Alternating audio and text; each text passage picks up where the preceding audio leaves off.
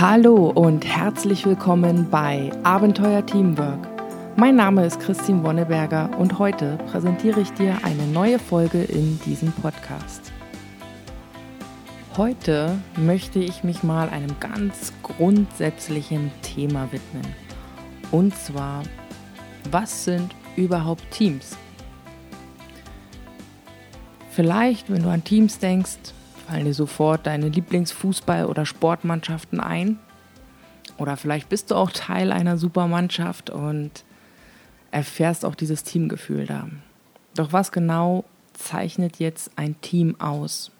Und wann reden wir nicht mehr von einem Team? Ich glaube, das ist noch fast viel spannender. In der Fachliteratur spricht man von Teams als eine Unterart von Gruppen, Sie wurde geschaffen, also diese künstlich geschaffene Gruppe wurde mit dem Ziel geschaffen, eine Aufgabe zu lösen bzw. einen bestimmten Zweck zu erfüllen. Das ist auch der Grund, warum in Unternehmen die Teamstruktur so ausgeprägt ist. Ein Unternehmen hat ja einen, einen übergeordneten Business Case, einen Zweck, einen Daseinszweck, den es erfüllt. Und um diesen zu erfüllen, ist es in verschiedenste Bereiche unterteilt. Und diese Bereiche haben wiederum spezielle Ziele oder Aufgaben, die sie zu lösen haben und so weiter und so weiter, können sich immer weiter runter äh, unterteilen.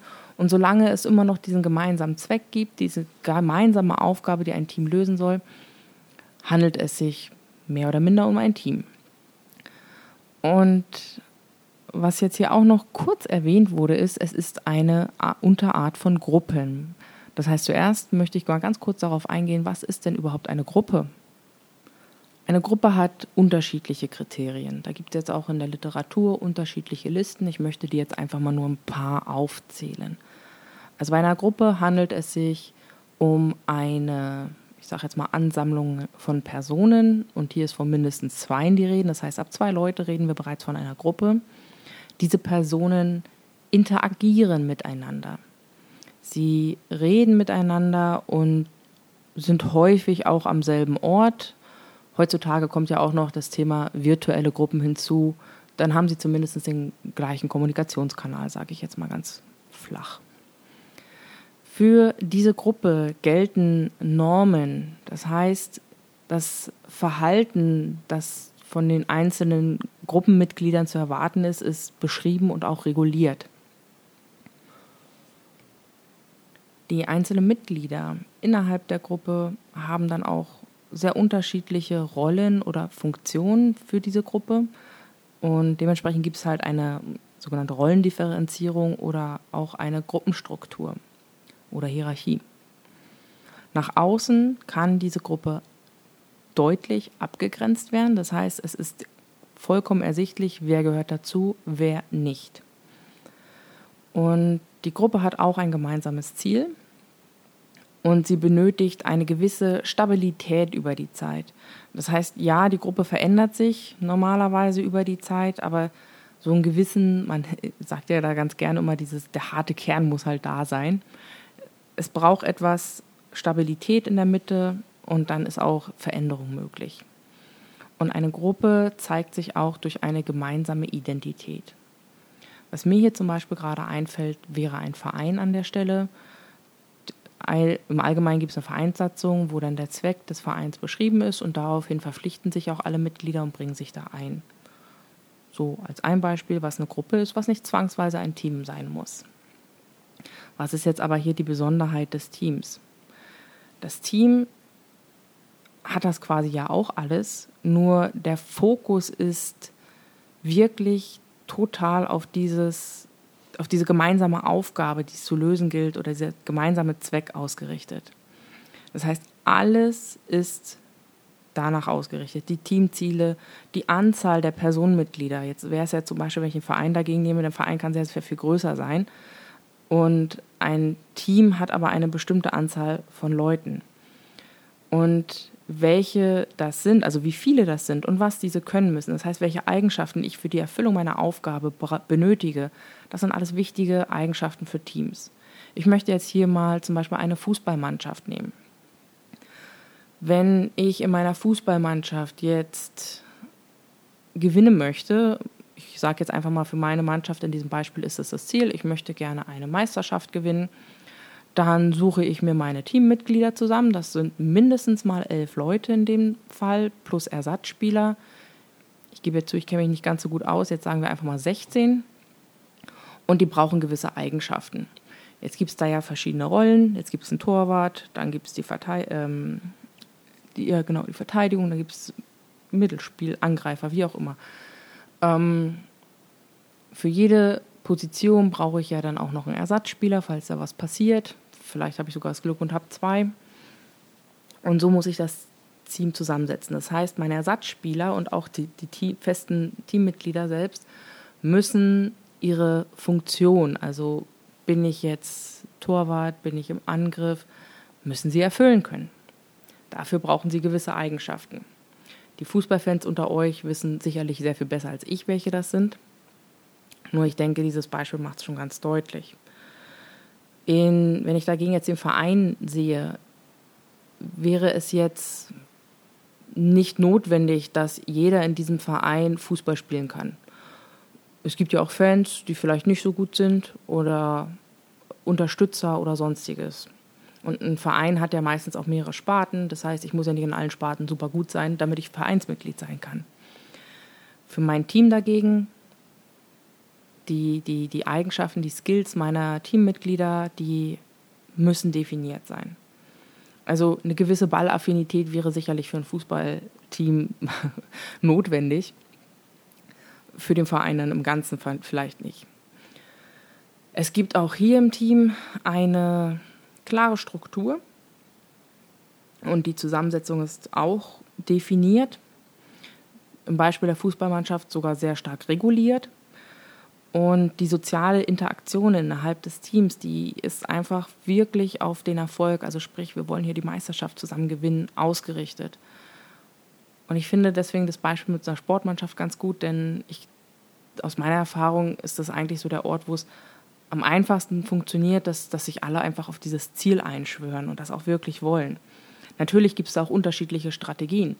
Zum Beispiel, und da wären wir jetzt beim Thema auch nochmal ganz kurz Hierarchie, dafür brauchen wir ja dann den Trainer. Denn wenn du zum Beispiel den Stürmer ähm, die Taktik komplett machen lassen wirst, dann wäre sie sehr stürmerlastig. Wenn du sie vom Torhüter schreiben lässt oder, oder erstellen lässt, dann wäre sie eher auf den Torhüter ausgerichtet. Das heißt, du brauchst diese Hierarchie, du brauchst noch den Trainer dazu, eine, jemand von außen, der einfach das Gesamtfeld übersieht, überblickt.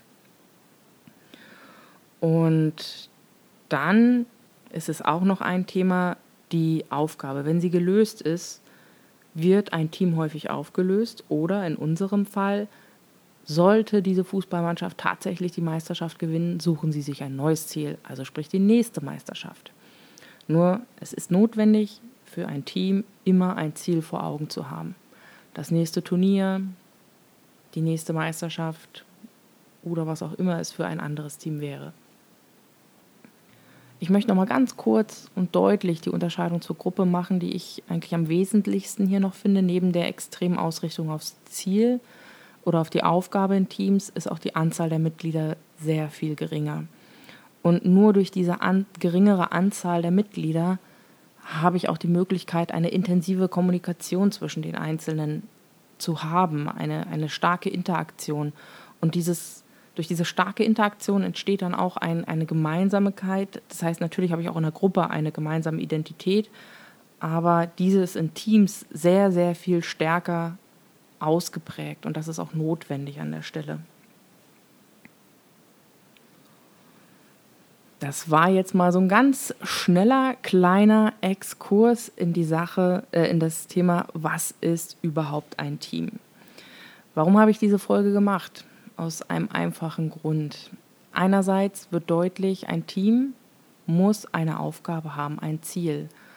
Und solltest du die letzte Folge gehört haben, wo ich über die fünf Dysfunktionen, in dem Fall über die fehlende Ergebnisorientierung rede, wird dir jetzt vielleicht auch klar, warum das so wichtig ist. Denn tatsächlich, wenn meine Mitglieder gar nicht an diesem einen Ziel arbeiten, können wir gar nicht per Definition von einem Team reden, sondern von einer Gruppe. Und eine Gruppe ist immer ein loserer Zusammenhalt als ein Team. Und wenn ich diesen starken Zusammenhalt benötige, ist schon mal diese Ausrichtung auf ein Ziel, auf ein, eine Aufgabe essentiell. Und um diese zu erreichen, muss ich an vielen Stellen arbeiten, denn ich habe eine begrenzte Anzahl von Teammitgliedern und ich benötige für die erfolgreiche Lösung der Aufgabe dann auch eine starke Interaktion. Und das ist einfach so essentiell für ein Team und darum geht es am Ende auch. Und wie ich das erreiche, darüber gibt es dann wirklich sehr, sehr viele Ideen und Möglichkeiten und Literatur. Und am Ende dreht sich hier in dem Podcast tatsächlich alles darum, wie schaffe ich es, als Team eine Aufgabe zu lösen und dementsprechend die Interaktion der Teammitgliedern, die Strukturen effizient zu schaffen und so weiter.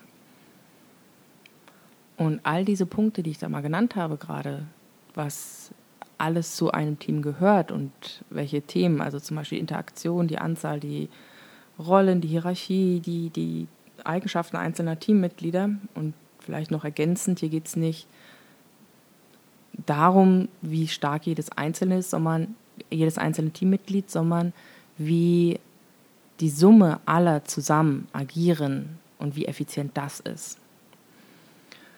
Gut, zurück.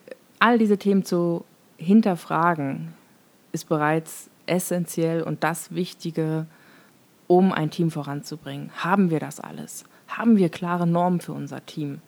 Kennen die auch alle? Sind die für alle klar? Habe ich die richtigen Leute in meinem Team, die richtigen Skills? Fehlt vielleicht ein Skill? Muss ich meine Teammitglieder entwickeln?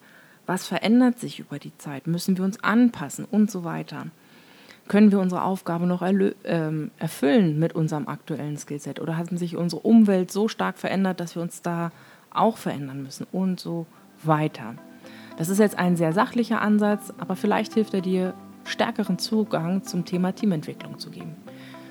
Ich freue mich sehr, wenn du mir dazu ein Feedback gibst, falls dir hier noch was fehlt. Und da bin ich mir ziemlich sicher, denn es war nur ein kurzer Abriss. Bin ich sehr dankbar für dein Feedback und für deine Rückmeldung und Ideen. Am einfachsten erreichst du mich per E-Mail unter podcast.abenteuer-teamwork.com. Ich freue mich sehr über deinen Input und hoffe, wir hören uns dann auch in zwei Wochen, vielleicht auch schon mit deinem Vorschlag, mit einer Folge zu deinem Vorschlag wieder. Bis dahin wünsche ich dir alles Gute. Ciao.